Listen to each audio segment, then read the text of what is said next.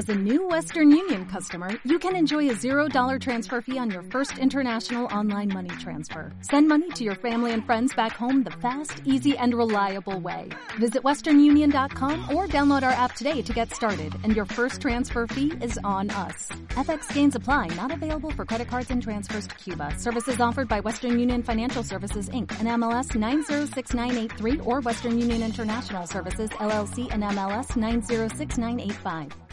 Fernando Paulsen y nuestros panelistas e invitados son una combinación clave por la 92.9 FM. La clave me escucha. Estamos eh, con eh, nuestro panel eh, de los días eh, miércoles. Está con nosotros eh, Alberto Mayol, está Juan Francisco Lagos y Francisco Martorell. ¿Cómo están, muchachos? Buenos días. Buenos días. Sí, la- Ver- sí, no, sí, Verónica Pinilla estaba viniendo, pero después no pudo venir, tuvo que avisar. Oye, ¿cómo está- a- primero que nada preguntemos las noticias. ¿Cómo está la antesala del seminario eh, sobre el padrino y la política chilena que se está a punto de dar? Eh, sí, bueno, tenemos el. Mayol y Mirko Macari. Sí, pues tenemos el Imagínate lo que viernes- puede ser esa mezcla. El viernes y sábado eh, tenemos en el Estadio Italiano el, el seminario que es, que es la un complemento de lo que venía haciendo, que, un análisis sobre la- las leyes, eh, eh, sobre el poder que se vislumbran en la obra, en las obras, la película y, y la novela eh, del Padrino. Y, y eso ahora con, con Mirko que, que se sumó y estamos haciendo un, eh, estamos estado trabajando todas estas semanas en, en preparar bien el- el- los módulos, que eso está muy interesante. Acuérdate que, que- que a, la, a la corta o a la larga siempre los jefes y capos de la mafia se terminan matando entre ellos. Así que sí, pues efectivamente, la verdad es que los, última, los últimos días han sido una cantidad de inscritos increíble. Tuvimos que cambiar de sala para que quepa la gente, qué sé yo. Eh, avisar para la hora de almuerzo porque ya hay que, hay que hacer una operación mayor. Y, pero muy bien, pues. Así que Ya, excelente. Después de todo, no somos comunistas, así que sí, está muy bien que llegue más gente. y no, pero está muy muy entretenido y, y nada, y la verdad es que estamos los últimos días han sido bien impactantes, así que todavía quedan algunos cupos gracias al cambio de sala, así que todavía pueden ahí contacto arroba el poder importa.cl. Ya. He- Hecho, hecho, el, Hecho el anuncio. Hecho el paso. Hecho el paso. Y estamos y esperamos que Fernando pase aunque sea la parte no, voy a ir voy a ir a mirar un ratito. a a Sí, mirar. para que alcance a... Voy a- voy a- voy a- voy Vamos a hacer un par de invitados Va a especiales. ser el tipo que va a llegar con la metralla. La metralla. No, no va a haber transmisión vía streaming, ¿no? Eh, no, porque solo hay partes incluso que vamos a prohibir que haya celulares cerca. Ah, Así que, de hecho, el, el viernes se reclutan celulares porque... Claro, no, sí, pero es que vamos a pedirle todos los celulares porque, porque se, se van a decir cosas, digamos. Así que... Oye, eh, a ver, eh, hay varios, un lote de temas que están bien interesantes. No sé si que vieron. Yo vi a Alfonso Suet, que estuvo a- anteayer o ayer en, en CNN, y que él planteó en esta frase que, que fue recogida por mucho, esto de que me preocuparía un país que lo empiezan a manejar 10.000 tuiteros, donde ha surgido una y otra vez esta idea de eh, de una, una dirección de gobierno asociada básicamente a cuál es la- el estatus en las encuestas. Lo han planteado, lo planteó Jaime Belolio eh, hace dos semanas, lo han planteado varios otros también, eh, y sale ahora este el líder empresarial, Alfonso Suet, diciendo más o menos lo mismo. ¿Qué, qué tanto asidero eh, tiene eso? Porque en algún momento dado tú tienes eh, cuando diriges un gobierno, tú tienes una inercia de una máquina administrativa que tiene que seguir independientemente de la voluntad que tenga el presidente de hacer A o B, tú tienes una serie de cosas que siguen por su propio movimiento, digamos. Ah, el- tienes que tomar eh, decisiones todos los días respecto de situaciones sectoriales, tienes que responder a los trámites que la gente va a pedirte, tiene, en, fin, el, el margen para la posibilidad de alterar las cosas sobre la base de golpes de efecto está reducido básicamente a cosas que tú puedas hacer desde la moneda nomás.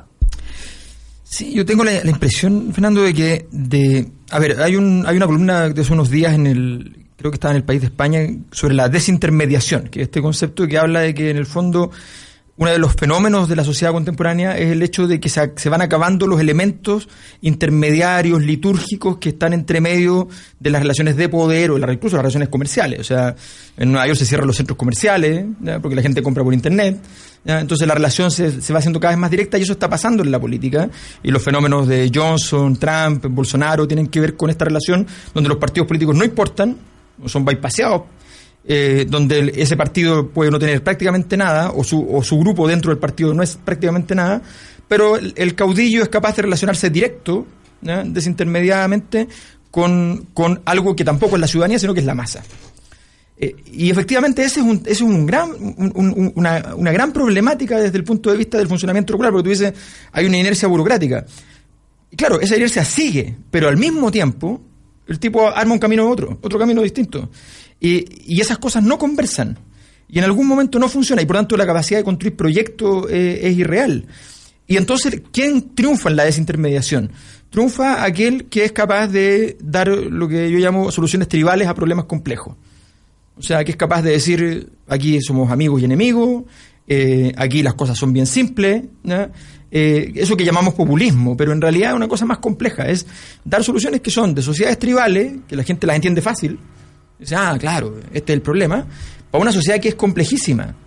Entonces yo creo que esa, ese riesgo está sobre la mesa y en este caso chileno, que somos siempre más modestos en esto, ¿ya? no es con un liderazgo, con un caudillismo espectacular, pero sí es con esta cosa, esa desintermediación a través de, mira, mi relación no es con los partidos, mi relación no es con la política, mi relación no es con mi proyecto, mi relación es con la encuesta. Eso le pasa a Sebastián Piñera, le pasó a Cristina Fernández gobernando. O sea, habían gente muy cercana a Cristina Fernández que, que, que de, decía, nosotros bajamos dos puntos en la encuesta y nacionalizamos una empresa. o sea, entonces, estamos entonces feriados. Eh, claro, estamos feriados. Estamos, entonces, entonces hay que tener Perón. cuidado con eso. Perón en la San Perón. San Perón. Eh, Sí, yo, pero efectivamente, Sí, claro, tenemos ese fenómeno y, y que lo podemos traspasar rápidamente a la realidad chilena en el tema de, la, de las 40, 40, 41 horas. Y yo creo que esa es la preocupación. 35 horas, de- proyecto. ahora 35, claro, de- del empresariado. Porque efectivamente, si hay una cosa que responde a las encuestas y al sentir ciudadano, fue el proyecto del gobierno. Esto de eh, allanarse a bajar de 45 a 41 y que además sin consulta a los partidos y que dejó mal parado a todos sus diputados. Tanto así que muchos diputados del mismo sector no solo lo criticaron por bajar algunos de 45 a 41, sino que otros decían por qué no bajó directamente a 40 horas y nos ahorraba todo este problema, porque en el fondo estaríamos discutiendo sobre la flexibilidad, sobre el tema laboral, sobre el fondo del proyecto del gobierno y no sobre si es 40 o 41 horas, que no, no es el tema. Y eso es lo que preocupa a los empresarios, pero además esto todos lo han ido asumiendo. Uno ve esta FP que lanza esta gran encuesta eh, pública, Habitat. Habitat, por televisión, donde me parece que tiene dos millones de afiliados, yo creo ser uno de ellos. 95 95 Exacto. mil personas contestaron. Votan 95 mil, que viene a ser menos del 5%, según mis cálculos matemáticos. De eso. Se habla de la del- mayoría silenciosa. Claro, y, y directamente dice, la gente quiere que sea la FP, su FP, sin cobrarle más la que la administre. Primero, viene con una serie de, de falacias, ¿no? El- la- las preguntas mal hechas, etcétera, todo. No, las preguntas están estupendamente bien No, hechas. bien hechas para- están, eh, bien hechas. están, están hechas, están hechas, pero entonces, ¿usted qué prefiere? Que sé yo, que le, que le, Claro. que este 4% extra lo, lo maneje esta misma empresa donde la que usted ha estado toda la vida sin que le cobremos nada, o que esto lo maneje un ente público administrativo Que le cobre. burocrático que les cobre? Exacto. La, o sea, la respuesta es, es casi de perogrullo. Pero así todo, así todo, apenas votó el 5%. Es como que en un curso de 40 le preguntemos a dos alumnos y con la opinión de dos alumnos tomemos la decisión de, digamos, la mayoría de los que... Silenciosa. Silenciosa. Pero ese tenía un sesgo previo, que era solo podía votar gente que tuviera la clave, y además el 44% de, de la gente que está afiliada a Habitat no cotiza. Es decir, Claro. más que un, Entonces- un sesgo previo, una trampa previa. O sea, no, no, un problema logístico importante que van a tener, que evidentemente iba a ser una porción reducida de Pues los igual afiliados. podían votar Pero, los que... ojo que los hay- No, no, no, había que tener clave, ingresar Sí, no, a la... Sí, pero, pero todos tienen, o la gran mayoría tiene No, no, clave, no, o- no. O Muy puede poca tenerla- gente tiene- Puede tenerla en dos minutos si esto dura un mes. Sí, oye, déjame decirte otra cosa. Hace algún tiempo no sé cómo ha, cómo ha redundado esa situación, pero el movimiento No Más FP planteó en diversas cortes de apelaciones de- de- del país eh, un, eh, un planteamiento respecto de que se pronunciaran la justicia si es que efectivamente los fondos Sí, tradicionales son o no son de los afiliados. Y esa es una pregunta que todavía no ha sido respondida. no, ya eh, hubo, hubo en una corte. Hay un fallo en La Serena. El caso lo conozco bien en porque el, primer caso que se planteó lo, lo hicimos yo con Daza, con Mauricio, Mauricio. Daza. Entonces, la, la tesis central es efectivamente decir por qué me obligan a, a no poder sacar mi dinero si yo puedo obtener, por ejemplo, si compro un departamento con cua- 50 millones en Estación Central, puedo obtener un rendimiento del 7-8% anual y esto me da un 4,5%. Hay una lesión, no es solamente el tema de, dígame sobre la propiedad, de quién es la propiedad, y yo si tengo derecho a propiedad tengo que tener todos los atributos de la propiedad que supone la disponibilidad, sino que además hay una lesión, que era, lo que le daba más fortaleza también al, caso. Efectivamente se planteó ese caso, después hay un muchacho que en La Serena dice yo estoy con problemas por pago de deudas educacionales, y es muy serio mi situación, y, y la verdad es que mi única solución en el fondo es que me pasen la plata para poder yo resolver este tema. Eso ya se zanjó, le dijeron que no. Y luego eh, se hizo un recurso, Noma FP hizo un recurso de protección, ¿ya? Eh, donde plantea también la tesis de que se está vulnerando el derecho de propiedad en el fondo. ¿ya? Ahora, Eh, perdona, pero en el fondo aquí hay, hay un- una cosa previa, si tú quieres, que es todos, y, y- y- y yo escuché al, al- al presidente de Hábitat eh, hablar de la mayoría silenciosa, todos dicen públicamente los fondos son tuyos, Sí, pues. son de cada afiliado, son de tu propiedad, pero Solo se pueden recibir cuando te mueres. Claro, exactamente, pero solo se pueden recibir cuando, claro, cuando tú te mueres, digamos, porque, porque están eh, eh, obligados a mantenerse eh, controlados dentro de esta, de esta, de este sistema y por lo tanto lo que tú llamabas eh, la- las, eh, las conductas asociadas a la propiedad que tú puedas disponer de lo que es tuyo no están dadas en el caso de No. las AFP y por eso es que se Tú no a puedes administrarla, tú no puedes disponer. Pero, pero hay una cuestión previa que, que, que es que el derecho a propiedad muchas veces tiene limitaciones por razones de bien común. Y en este caso son una, una de las cuestiones que se establecen primero que hay obligatoriedad de ahorrar. O sea, si, si, si vamos al punto de fondo, hay que cuestionarnos si tiene que ser obligatorio ahorrar. Si es que en verdad no interesa el derecho a propiedad así tal, como, como, Habría que reconocer como que es un impuesto. El problema es que no pueden decir que es un impuesto porque iría un privado. No, y, y el segundo es que yo creo que efectivamente se respeta el derecho de propiedad, pero que tiene algunas cargas. Por ejemplo, esta disminución o incluso eliminación en, durante un tiempo eh, de la posibilidad de disponer de esos recursos. Pero hay otra, pero hay otra cuestión que es bien importante relacionado con lo que decía Alberto antes, que esto de, de poner la disyuntiva entre la, la qué haría tu plata en paralelo versus si está en un fondo ah, de AFP, ese ejemplo, por ejemplo, del, departamento en, Estación Central, también es proponer una solución trivial a un problema complejo, porque eso es asumir que si yo compro un departamento durante 40 años va a tener mayor rentabilidad que un fondo que históricamente ha tenido más rentabilidad que cualquier otro medio de inversión. Entonces, lo primero, para respetar que las personas tuvieran más rentabilidad fuera de la AFP, sería asumir que todos van a ser grandes emprendedores o- o grandes inversionistas y por tanto tendrían mayor rentabilidad que las que históricamente Han tenido la AFP. Es que tú tanto- puedes proteger, proteger la, la- salvaguardar el- el- la necesidad de tener un, un sistema que permita una protección social con esos fondos, sin necesidad de que sea exactamente la manera en que se está haciendo. Eso es lo que se está diciendo. Eh, y que efectivamente la disponibilidad de los recursos para ciertos, para ciertos derechos puede ser una cosa que permita que la persona tenga un derecho de propiedad mayor. Es interesante porque además en Chile el derecho de propiedad normalmente le gana a todos los otros derechos. Pero aquí no. Y, y la única, el único grupo favorecido es el grupo que puede invertir ese dinero. No estamos, estamos hablando de que so- son seis empresas que manejan literalmente el, un porcentaje que es casi el 100% del PIB, o sea, en, en plata, en plata líquida, además que es una cosa muy valiosa en el mundo de los 300 negocios. mil millones de dólares aproximadamente. Claro, entonces, y en crecimiento. Y en crecimiento y todos los meses una cifra Con un muy buen importantísima. dividendo este año. Claro, Pero, entonces, ah, respecto a lo que decía Fernando, mira, por ejemplo, tengo el revista El Periodista, fallo el 6 de agosto, le niega a afiliada AFP recuperar sus ahorros previsionales en Temuco. La Corte de Apelaciones decidió declarar inadmisible esta petición, que además fue por algo concreto, salud.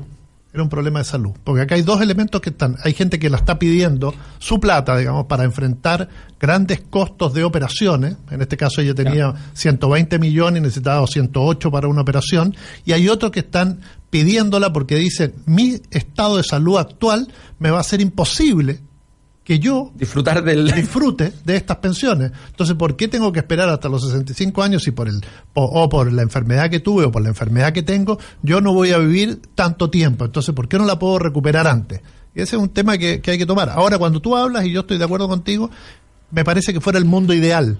Pero cuando uno dice el 50% de los chilenos no está cotizando y del 50% que está cotizando, ese no, un 90% va a recibir pensiones que son miserables, que va a ser la realidad por, por los sueldos que tenemos. Acaba de salir una encuesta que dice que el 70% de los, el, el 70 de los chilenos, no, el 90% de los chilenos ganan menos de 750 mil pesos, que la mediana es de 400 mil pesos. Por lo tanto, la pensión que van a recibir va a ser casi una un, eh, parte del pilar solidario. Entonces, resolvamos este tema, es decir, no, no, no sigamos en esta discusión de la isla, de la isla de la fantasía, de que, de que el sistema de pensiones es bueno. El sistema de pensiones puede ser bueno, como decía eh, el benemérito nunca bien ponderado eh, José Piñera, puede ser un Mercedes-Benz, pero con los sueldos en Chile y con las lagunas previsionales y por la precariedad laboral y por todo lo que conocemos, finalmente lo que vamos a tener son pensiones de hambre. Entonces, algún día, ya sea hoy o dentro de 30 años, vamos a tener a miles de miles de miles de adultos mayores protestando en las calles y haciendo lío, encapuchados, pidiendo que le resuelvan el problema. Y te aseguro que ahí un presidente va a ver la encuesta y volviendo al tema de la encuesta, es decir, chuta, estos adultos mayores además son todos los que votan, va a agarrar todos esos fondos de pensiones y los va a hacer estatales.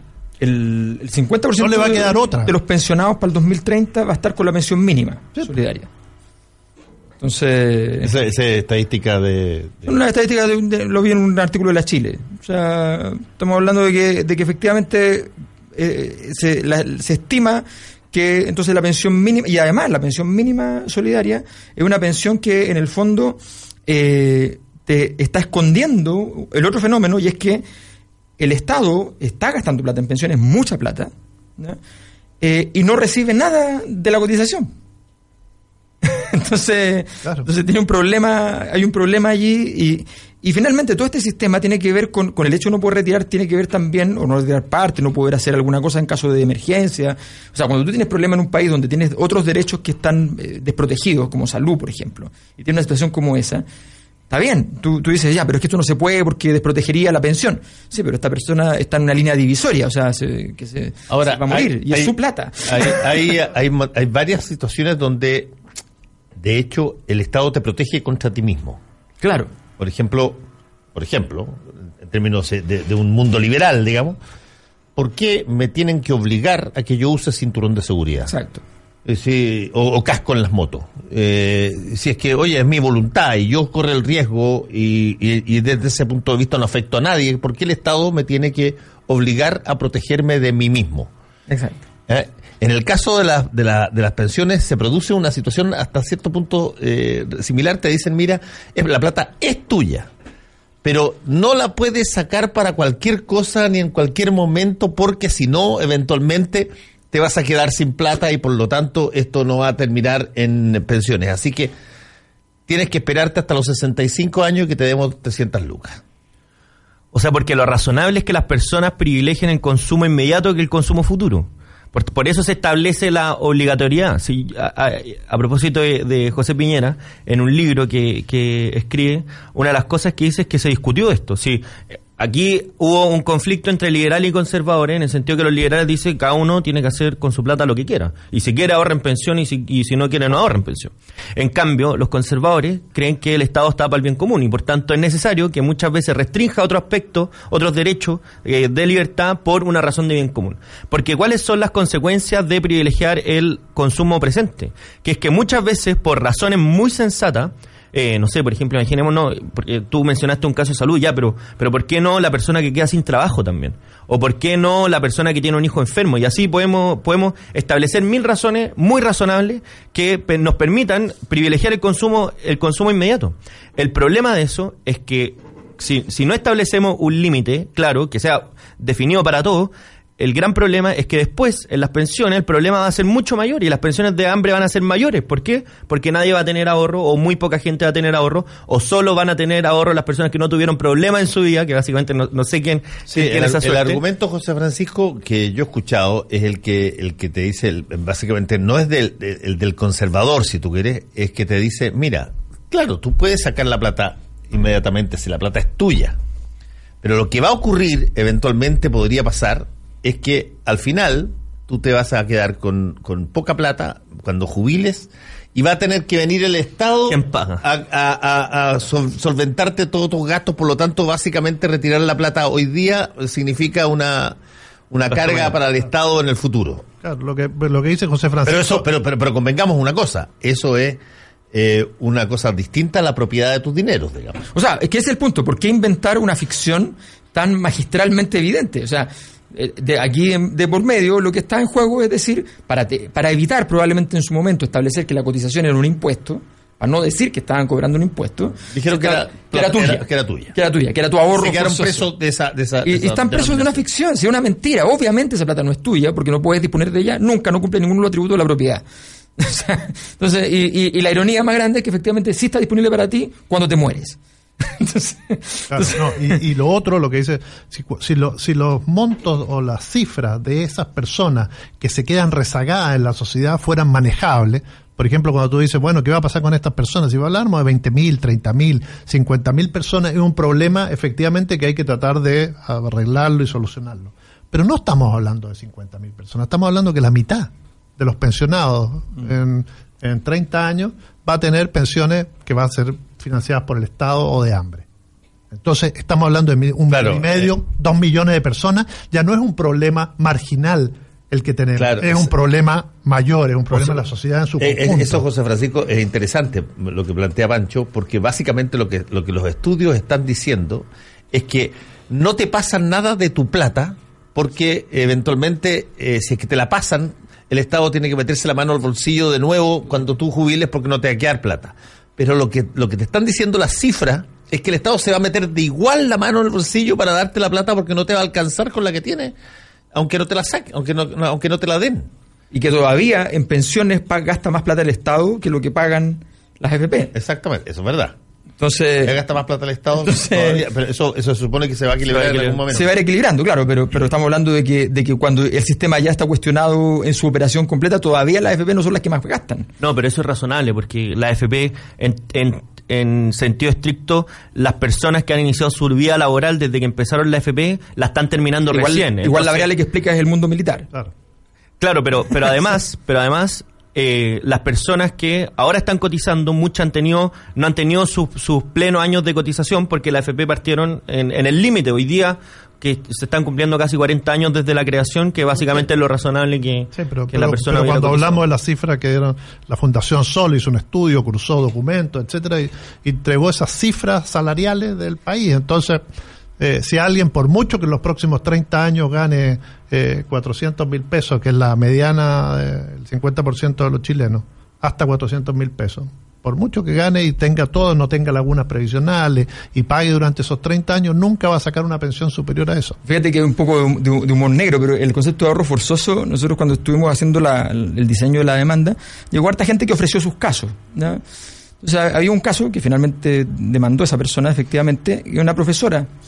Entonces, el año 81, 82, le llegan a su colegio, y le dice, y llegan la gente de la FP a la, época de la afiliación. la afiliación. Pero llegan con carabineros. ¿Ya? Llegan con carabineros. Entonces le, le dicen, "Ah, eh, entonces ella le dice, no. Le dice, no, yo no quiero. ¿Por qué no quiere? Porque la verdad es que conozco hartas personas de, de esposas de gente de, de militares y ellos, ellos no lo van a hacer y no quieren, dicen que no conviene. Entonces yo me quedo en esto. Eh, y el, entonces el, la FP mira al carabinero, el carabinero le dice, señora, tiene que firmar, le dice. y tuvo que firmar, pues, o sea, o sea, Ah, me claro, te estaba contando la historia en la demanda, sí. o sea, No, pero mira, yo me acuerdo Porque- que yo me acuerdo del proceso de filiación que era eh, una cantidad de gente que se metió a, a hacer personas, agentes de, de filiación, y te llegaban, pero telefonazos por cualquier cosa, y siempre había un amigo o un amigo de un Ah, amigo claro. que te recomendaba de que aquí, allá, y que te afiliaras, y que esto era...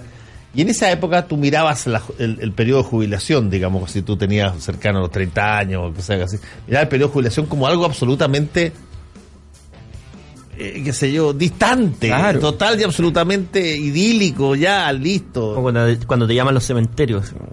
Claro. Bueno, pero, pero es, es que es, y la diferencia entre las formas de afiliación era fantástica, porque otro demandante, una persona que era del sindicato del Poder Judicial, y contaba que a ellos los llevaron eh, al, a, a un palacio, arrendaron un palacio, hicieron un cadena en medio de la crisis, o sea, una cosa formidable, whisky, qué sé yo, ¿ya? Eh, langosta, ¿ya? y les presentaron el proyecto y qué sé yo, y todo en la fiesta y fascinados, digamos, fueron a promover esta idea en el Poder Judicial. O sea, eh, era, era- había un diseño de que a cada lugar, como se pudiera, pero eficiencia total. Hacemos una pequeña pausa y volvemos. Volvemos con combinación clave. La clave me escucha.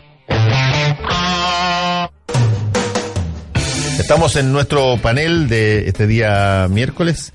Oye, eh, bien interesante lo que estamos conversando, porque quiero pasar a otro, a otro tema que es eh, una, una, una cosa que, que es complejo. Eh, cuando tú representas países, pero tienes problemas personales con otro. Que es una cosa donde, donde tú dices, eh, eh, este- este- este- a mí me tiene, me, tiene fascinado esta, esta disputa entre Macron y Bolsonaro, donde eh, Bolsonaro en un tuit responde a, jocosamente sobre la diferencia de edad entre el matrimonio Macron, donde ella es mayor que, que él.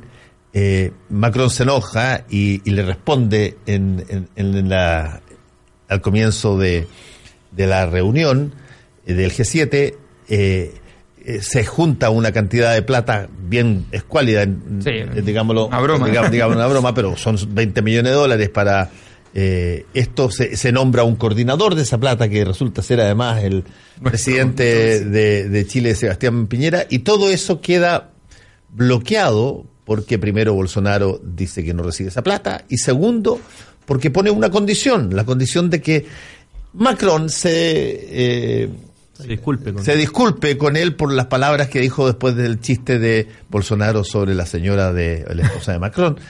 Y, y por lo tanto se ve aquí una cosa, pero lo más parece parece eh, eh, como de eh, claro, si, si Macron no fuera francés, uno diría esto es una típica pelea que hay entre qué sé yo, Y si, Sí, y sí, si- sí, y si- eh, latinoamericanos, Sí, ah, sí, sí, sí. si el Amazonas no se estuviera quemando, hasta nos reiríamos. Hasta nos reiríamos, Claro. exactamente, pero, pero, pero, pero hay una, una, una mezcla aquí de decir el Estado soy yo, yo te acepto si es que tú me, me das disculpa o yo te doy eh, si es que... que Y eso no lo dice el francés, lo dice el, el brasileño. El brasileño. O sea, Entonces, no, es, es bien, y además, bueno, y además que dejan a, a- a Piñera en una situación complicada, ahora sale una declaración de conjunta de Sebastián Piñera con Bolsonaro, diciendo ambos que los dos en el fondo concuerdan el respeto de que toda la ayuda tiene que hacerse en respeto a la soberanía. Entonces Bolsonaro se sale con la suya, Macron, que estaba súper amigo de Piñera, debe estar un poco molesto. O sea, el- la ecuación no, no, Eh, no es da por una ningún- cosa muy rara. Piñera queda cerca de Trump y Bolsonaro. Exacto. Y se aleja un poco. Pero depende del día eso. Eh, claro. Depende de lo Ahora eso puede cambiar En dos horas. En, en la tarde. Ah, pero pero, lo, pero lo, lo- lo fascinante, si tú quieres, desde el punto de vista de la política internacional, es que uno siempre tiene la sensación de que estas son puras cosas protocolares, que está todo pre- preconfigurado, que estos personajes eh, actúan siempre con razones de Estado y que, qué sé yo. No, No. Los tipos, ¿me entienden? Es, eh, además, la política de Twitter ya hemos visto lo que genera. Es decir, este ofrecimiento de comprar eh, Groenlandia Sí. de Trump a través de Twitter, que es rechazado inmediatamente por eh, Dinamarca y que genera que se suspenda un viaje eh, organizado con mucho tiempo. Este Twitter que genera toda esta problemática en medio de una crisis y además en una situación del G7, que no estamos en el mundo hoy día como para estar discutiendo lo- los tweets y los enfrentamientos que aparecen, entre comillas, rasca entre Bolsonaro y Macron cuando tenemos guerra comercial, guerra de divisas, incendios, cambio climático, a nosotros una COP que se nos viene encima. Es decir, todo eso que está ocurriendo y tenemos que enfrentarlo así. Y volvemos un poco a lo que hablábamos antes, es decir, cómo todo esto es un poquito para ganar en la galería, ¿no? Y Piñera en algún momento va a tener que pe- pensar eh, que haber sido representante, haberse bajado en Brasil, dar una conferencia conjunta y aparecer, aparecer cercano a Bolsonaro, favorece internamente a quién acá? A Cast, que digamos que es el, el símil de, Bolsonaro. Entonces todo eso, la política interna y, pequeña, va a terminar, eh, bueno, que está contaminando toda esta situación, obviamente que nos hace olvidar de los grandes problemas que tenemos, que son muchos. O sea, es que al final los presidentes tienen, es lo que decía Francisco, tienen un ojo puesto en lo que pasa adentro y, Claro, y- y ese otro ojo mucho más chico pues, viendo lo que pasa afuera. Pero en el fondo, si algún presidente ve que le va a tener rédito interno, bueno, ahí lo hace, pero nadie lo hace como por interés del mundo total si al final se ven a los que... Piñera. Piñera incluso, no sé, en algún momento tendría que haber pensado, claro, que ser coordinador de una ayuda de 22 millones de dólares es rasca. Rasca. No, Es pero era- Estamos hablando de un presidente que tiene una fortuna es su- personal. es su caja 3 chica. mil millones de dólares. Entonces lo nombran para 22 millones de dólares y eso hace que se meta en todo este lío, por favor. No, pero era provisorio ahora- los 20 ahora, millones de si euros. él- No, era, era- preparando, era era, una- era- para partir y sí, después era- para, era- para pero el monto- Asamblea general. era Era el monto de la Teletón. Ese- sí. ese- Era un avance, bueno, fuera de sí. broma. Es un Sí, avance, o pero- sea, es la mitad, de hecho. Pero ese es el monto, ese es el monto que queda y finalmente sabemos que si funcionan cuatro o cinco aviones y se empiezan a pagar los, ocho- los 80 mil focos de incendio no van a llegar. Hasta vemos los cuántos se juntaron para Notre Dame. Mil. Casi mil millones de, de euros. de euros, de los cuales después dijeron que no había llegado ni, ni el 70 o el 80%, porque el Es que- empresario es que, es que que esa, más ponía... es que esa es una cosa que fíjate ah, yo lo he escuchado montones de veces el, el- el- yo cuando estuve eh, en, eh, en el posgrado en, en Estados Unidos ahora en el año 2008 me tocó porque era un posgrado donde llegan muchos representantes políticos de distintos países qué sé yo que me, tocó estar con un par de gallos una, había un eh, una, una niña que había sido eh, más o menos la, la equivalente a la subsecretaria de Hacienda de Australia y otro que era británico. Y, y fíjate que ellos planteaban, porque en, el caso de Harvard, eh, eh, para la- este, este tipo de posgrado, ellos hacen mucha mucho énfasis en el non-profit, en, en todo el trabajo del non-profit, de, se- instituciones sin fines de lucro que participan de- colaborativamente de la, y decían esta cuestión que eh, cuando se eh, habían situaciones así extremas, de repente salían un montón de personas que decían que donaban y que salían en los medios acá allá. Y a la hora de recolectar la plata, se te caía casi el 40%. decían. Tú, tú tenías que hacer un, un, un- un, eh, un cálculo a priori de que el 40% de ellos, por alguna u otra razón, no iban a darte la plata. Eh, y- y- y- y- pero estaban en la, en la, Estaban en la nómina. Estaban en la nómina y estaban No en, en los titulares y estaban en la situación. Eh, te- Sí, te- sí, anótame, pero después anda a buscarme. Ah, ah, claro. para- para el Así que, así que efectivamente esta- estas Por cosas. eso, por eso esto, a estos 22 millones de dólares aparecen ahora. Vamos a ver después esa ayuda cómo, cómo va a llegar. Ahora hay una cosa que, que, que hay que dimensionar también, que tiene que ver con esta, eh, eh, esta tendencia no- en, tiempos normales, o sea, en tiempos regulares, de menos crisis, normalmente la dimensión emocional y la cercanía, las amistades, sirven para resolver los problemas y nunca eh, la antipatía sirve para aumentar los problemas. Eso en política es muy normal. O sea, hay grandes conflictos de la historia. O sea, para, para, entre, entre los mecanismos que solucionan la, guerra, la, crisis de los misiles, por ejemplo, está que los norteamericanos descubren que eh, hay un, un norteamericano que, va a tomar, que vive en, en- la Unión Soviética, que, es comunista, qué sé yo, y que va a tomar un bar. Y, que en ese bar va un ministro. y, lo contactan a él y dicen, oye, ¿puedes mediar? Porque queremos conversar tranquilo. Y esta amistad permite entonces una conversación tranquila. Eso se usa mucho para bien. Y no es normal usarlo para mal. Pero en tiempos de crisis, en tiempos en que todas las variables, lo que decía Francisco, cuando tú ves todas las variables están desajustadas, ¿ya? cuando estamos hablando de cosas así que parecen interesantes, como el calentamiento global, pero que estamos hablando de la probabilidad de la extinción de la especie, o sea, cuando estamos hablando de esas cosas, eh, de pronto eh, cualquier cosa, cualquier elemento conflictivo, emotivo, puede redundar en una cosa gigante Sí, crispa, to- crispa crispa todo, todo. O sea, tenemos una guerra mundial que partió por la muerte de un dandy. O sea, el, eh, el, el, el archiduque Francisco- Francisco, Fernando Francisco, sí. era un tipo que era de, de revistas del corazón hoy día, o sea, el equivalente. Y que lo único que destacaba era que toda la gente le caía un poco mal porque era medio pedante y se vestía demasiado caro. Eso era todo el personaje, él y su señora. Y, y, esa muerte termina en la Primera Guerra Mundial. Pero a nadie le importaba el tipo, pero no importa. Entonces hay que tener ojo, cuando todas las variables empiezan a, a confluir, cualquier cosa puede terminar siendo un factor relevante. Y eso yo creo que lo estamos viendo todos los días y, sin estructuración. O sea, lo que le pasa a Sebastián Piñera le está pasando a mucho a todos. Nosotros somos un país chico que tenemos que administrar esos problemas. Entonces, no, que mientras estaba allá, mejor sí, con Macron. Pero Bolsonaro, si se enoja, también se me desarma el mundo porque tengo que ir, porque eso me llegó la orden de Trump. Y, y, Trump está medio enojado conmigo porque hablé con los chinos. Y los chinos están enojados porque volví a hablar con Trump. Entonces, y no hay como armarlo eso. Es súper. y además no depende nada de lo que haga o no haga Chile. No, era una variable demasiado chica. Claro, ahora, si es que si Chile fuera un país con una eh, cancillería equivalente a Torretagle, el peruano, o Itaparí, ¿cómo se llama? La, brasileña, que son cancillerías estables, o las europeas, que son cancillerías estables, permanentes, que te siguen, que acompañan al presidente y lo, y lo dotan de, de, información y de análisis serio, permanente, donde eh, sus eh, principales eh, ministros son funcionarios de carrera histórico, donde no entran de acuerdo al, al gusto o disgusto del presidente o la presidenta de turno.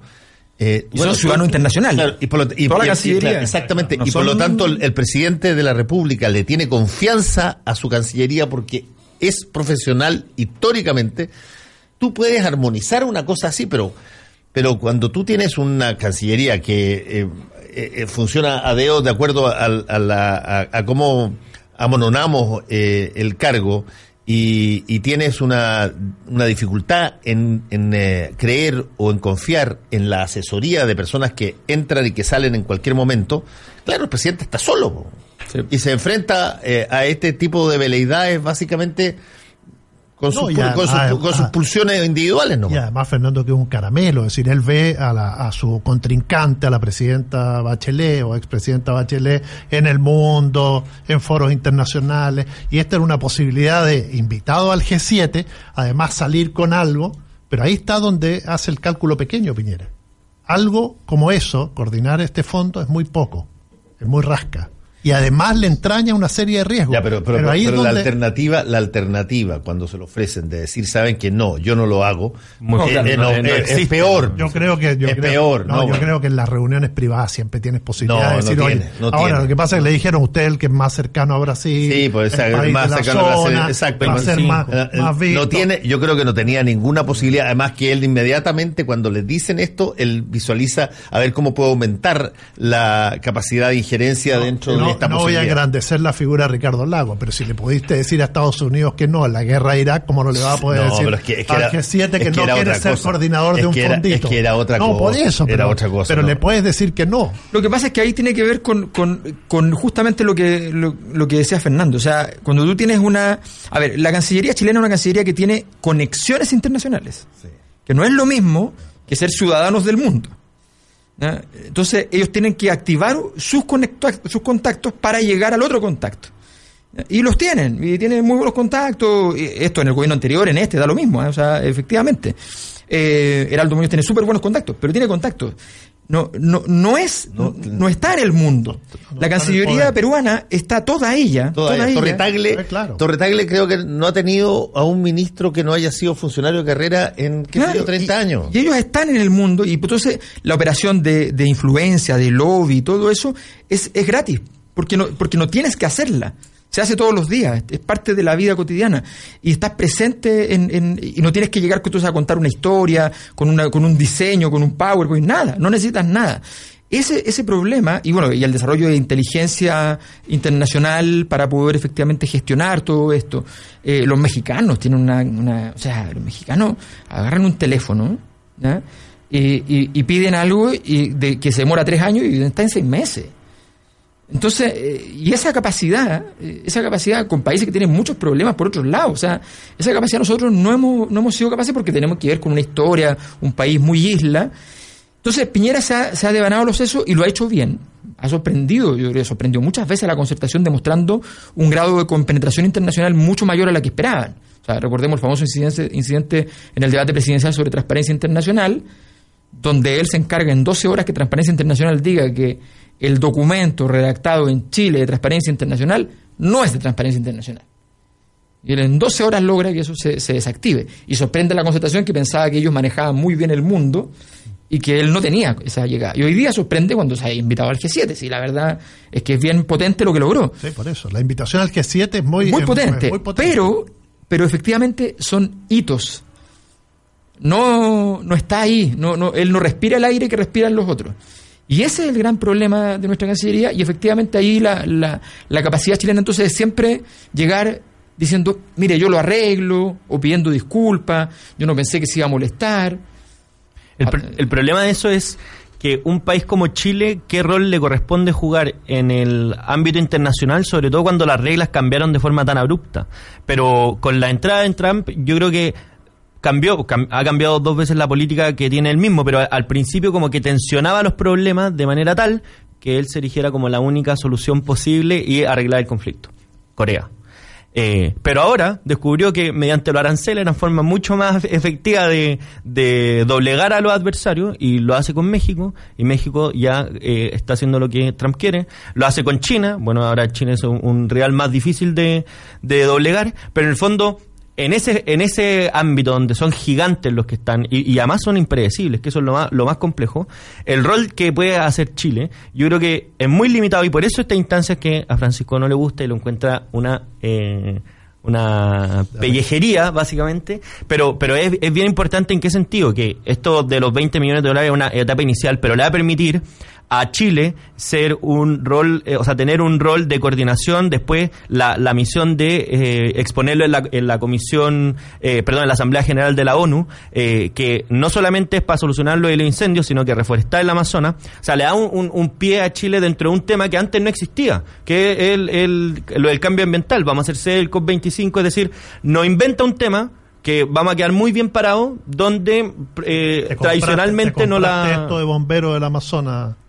Me lo compré, sí, lo encuentro una, lo- yo lo encuentro una buena yo, idea. Yo creo, que, yo creo que justamente lo que no quiere Bolsonaro es que aparezca alguien más, ni menos dentro del sector, del- de, la zona, apareciendo como el hombre clave en, la- en apagar los incendios. Esa es su respuesta a la ayuda, la soberanía. Yo creo que a esa soberanía se refiere. Acá no se mete nadie más, es decir, la figura que va a emerger, que puede hacer, y, y Piñera se va a enfrentar a otra cosa. Hoy tenemos una sequía acá tremenda, que está generando situaciones... Y vamos a tener el mismo incendio en el verano. Y en el verano se nos viene un 40-50% de aumento de los incendios. Por lo tanto, eh, a- ante eso tienes que Verano es diciembre cuando esté la COP25 acá. Exacto. Exacto. Entonces creo que, y además tiene otro problema, Piñera, no sé, que, que se percibe, que es que se va y que hay un ministro del Interior que como que no cubre o no, no está rindiendo lo que rendía en el gobierno anterior. Bueno, que porque es está con Chadwick, una raya, está con que- una, está, está rayado. Y Claro, además, pero- en el mismo momento que se está discutiendo la, la, la, la- eh, todas la- las preparaciones para el juicio oral del caso Catrillanca, no, no puede aparecer demasiado tampoco el ministro del Interior en Sí, cada claro. rato. Pero, No, es pero que- además, pero además lo está escuchando poco, está actuando poco y eso se está notando. Pero yo creo que, el- que, el- que, el- que lo que ustedes plantean del rol de Chile eh, es una definición que es súper difícil, pero, pero si tú no la tienes, mejor, mejor cuídate. O sea, porque nosotros alguna vez en una investigación con, eh, con mi equipo hicimos unas entrevistas eh, a, y eh, a ciertos miembros de la élite respecto a la, cómo veían Chile respecto a la posición internacional. Y además analizamos, hicimos análisis de discursos de la prensa, de las entrevistas en la prensa, y llegamos a la conclusión de que el- la autoimagen de Chile respecto a, a ese escenario es la, es la imagen del, del ayudante universitario. O sea, yo quiero estar en la mesa de la cena. Sé que en la cena yo no tengo nada que hacer y que tengo que portarme súper bien. Y que si me tienen que encargar algo me lo van a encargar. Pero, pero quiero estar en la mesa. Quiero estar sentado en la mesa. Eh, y quiero ir a enseñarle a los que están más abajo que yo lo que los grandes patriarcas están diciendo en la mesa y yo se los voy a explicar. Entonces, eh, y voy a traducir ese mensaje. Entonces, ese rol, ese rol internacionalmente es un rol que tú puedes pensarlo como posible siempre y cuando tú quieras articular ese rol de intermediación con una especie de rol administrativo, entre comillas, del tercer mundo. O sea, ser, un poquito, meterte en la, en la capacidad de establecer relaciones con el tercer mundo que permita que tú, de alguna manera, yo te voy a ayudar a conectarte con este, yo te voy a ayudar a esto otro, yo, ah, yo llevo esto. Ese rol no es nada de malo, pero ese rol Chile no es capaz de cumplirlo. Y no se ha diseñado así, solo se ha diseñado la primera etapa que es estar, estar en la mesa. Estar en la, y, y al día siguiente volver a tu casa y disfrutar y contar que estuviste en la mesa. Entonces, ¿qué es lo que pasa con un Sebastián Piñera que ya le pasó con Venezuela? Que se la jugó toda y, y de repente se acabó el tema. Y ahora entonces me meto y me la juego todo por el Amazonas y lo más probable es que en dos semanas más ya el Amazonas no exista en su agenda. Eh, eh, al final, cuando, cuando la vez siguiente que se mete en un tema súper interesante. Eh, que le puede molestar a gente, le puede gustar a otros, pero es un tema interesante y de altura internacional, nadie lo va a pescar porque va a decir, bueno, si esto, esperemos dos semanas. Sí. Eh, en todo caso, eh, yo insisto que estos son problemas que nosotros necesariamente vamos a importar, porque se va a hacer la COP25. Sí, por se va a supuesto. hablar de, Sí, claro. de- todo el tiempo de eso. Eh, y yo creo que debe ser debe preocuparle al gobierno eventualmente lo que pueda salir de esa de esa situación, porque aquí va, va a haber una copa alternativa, va a haber movilización, va a tener una una situación eh, incómoda para, para el gobierno y, Y van a haber empresarios enojados. y van a haber empresarios enojados y por lo tanto hay que tener hay que tener discurso y hay que tener planteamiento frente a eso. Y además, además tienes que llegar a- con capacidad organizativa. Ni siquiera está el financiamiento para... Todavía están ahí recolectando, pasando el platillo. El otro día eh, le pidieron a otro, entre otros al Consejo Minero, que pusiera alguna de las lucas y generó un rechazo absoluto en las ONG medioambientales de cómo le pedían plata a, a los mineros para, para el tema de la COP25. Creo que hay un montón de cuestiones que, que se van a jugar. No es fácil el pero tema. que, claro, No es fácil. Es decir, primero la parte organizativa. Es decir, nosotros estamos corriendo contra el tiempo. O sea, es que yo creo que ahí hay un... Bueno, pero se decidió que esto, esto iba a ser básicamente ahí en en Cerrillo. Sí, en Cerrillo. Cerrillo, ¿no? Claro. Pero imagínate lo- la logística de eso. O sea, son miles de personas todos los días que tienen que transportarse después eh, con temas de seguridad de por medio. O sea, en medio de, movi- de movimientos ecoterroristas y qué sé yo. No sabemos si son realmente ecoterroristas, pero ahí, ahí está la posibilidad. Bueno, algo pasó. Al menos algo pasó y, y donde tienes que transportar y donde, donde cualquier cosa que pase al, al más mínimo funcionario, no hablemos de los grandes funcionarios, hablemos de, de- de el tercer secretario del ministro de no sé qué cosa, de qué sé yo, que, que, que le pasó algo, eh, va a ser tema igual. Entonces, es, una, es un desafío. O sea, nosotros tenemos COP y APEC, es una cosa así. Entonces, va, va a ser un fin de año donde se juegan todas las cartas y, y Piñera le pasa esto normalmente, ¿ah? esta cosa de que eh, es como una es como esa, esa cosa que Hegel llamaba las ironías de la historia, o sea, eh, todas las cosas que en el fondo quisiera producir activamente, vamos a decir, Bachelet. Cuestionami- cuestionémonos el modelo de, de prestaciones sociales, 2010-2014, Piñera. Cuestionémonos ahora el modelo ambiental. Todas esas cosas que Bachelet intenta hacer activamente, Piñera las hace porque sí, no, no, no es ni diseño, tampoco es que le, le ocurra por mero accidente, pero finalmente le ocurre que efectivamente cuestiona y, y todos los que están allí diciendo, pongámoslo este porque es más conservador y mantiene las cosas más tranquilas, al final el entregable, el entregable, oye, eh, tenemos que hacer la descarbonización un poco más rápido, o sea, entonces, eh, es, es bien interesante como personaje, que no es que busque eso, pero le sale. Sí, en todo caso, eh, va a ser un interesante fin de año, porque hay que recordar que este fin de año eh, es el fin de lo que podría, lo que teóricamente se... eh, Es la luna de miel. Esa luna de miel donde no tienes elecciones. Espérate cuando, cuando, cuando empieza el input feroz de la presión de los partidos por los cupos y de las cosas. Yo estoy viendo, por ejemplo, algunos parla- parlamentarios cómo se matan entre ellos porque se saben que van a competir en la próxima elección o, o en la, eh, o para la Están los gobernadores, regional, están- para la gobernación regional. Eh, hay un señor, no sé, Weinbrand, Weinbrand o no sé cuántito, que se llama así. Ah, el Ceremi. Ah, el De Ceremi, los lagos. De los lagos. Que está entreverado en una discusión por Twitter, pero feroz con Iván Moreira, que son parte de la misma coalición. Pero ahí me huele de que en algún momento se está tratando de bloquear la posibilidad de una carrera parlamentaria. por el tema de la escultura de sentado frente al mar. Sentado frente al mar de, de Pertumón.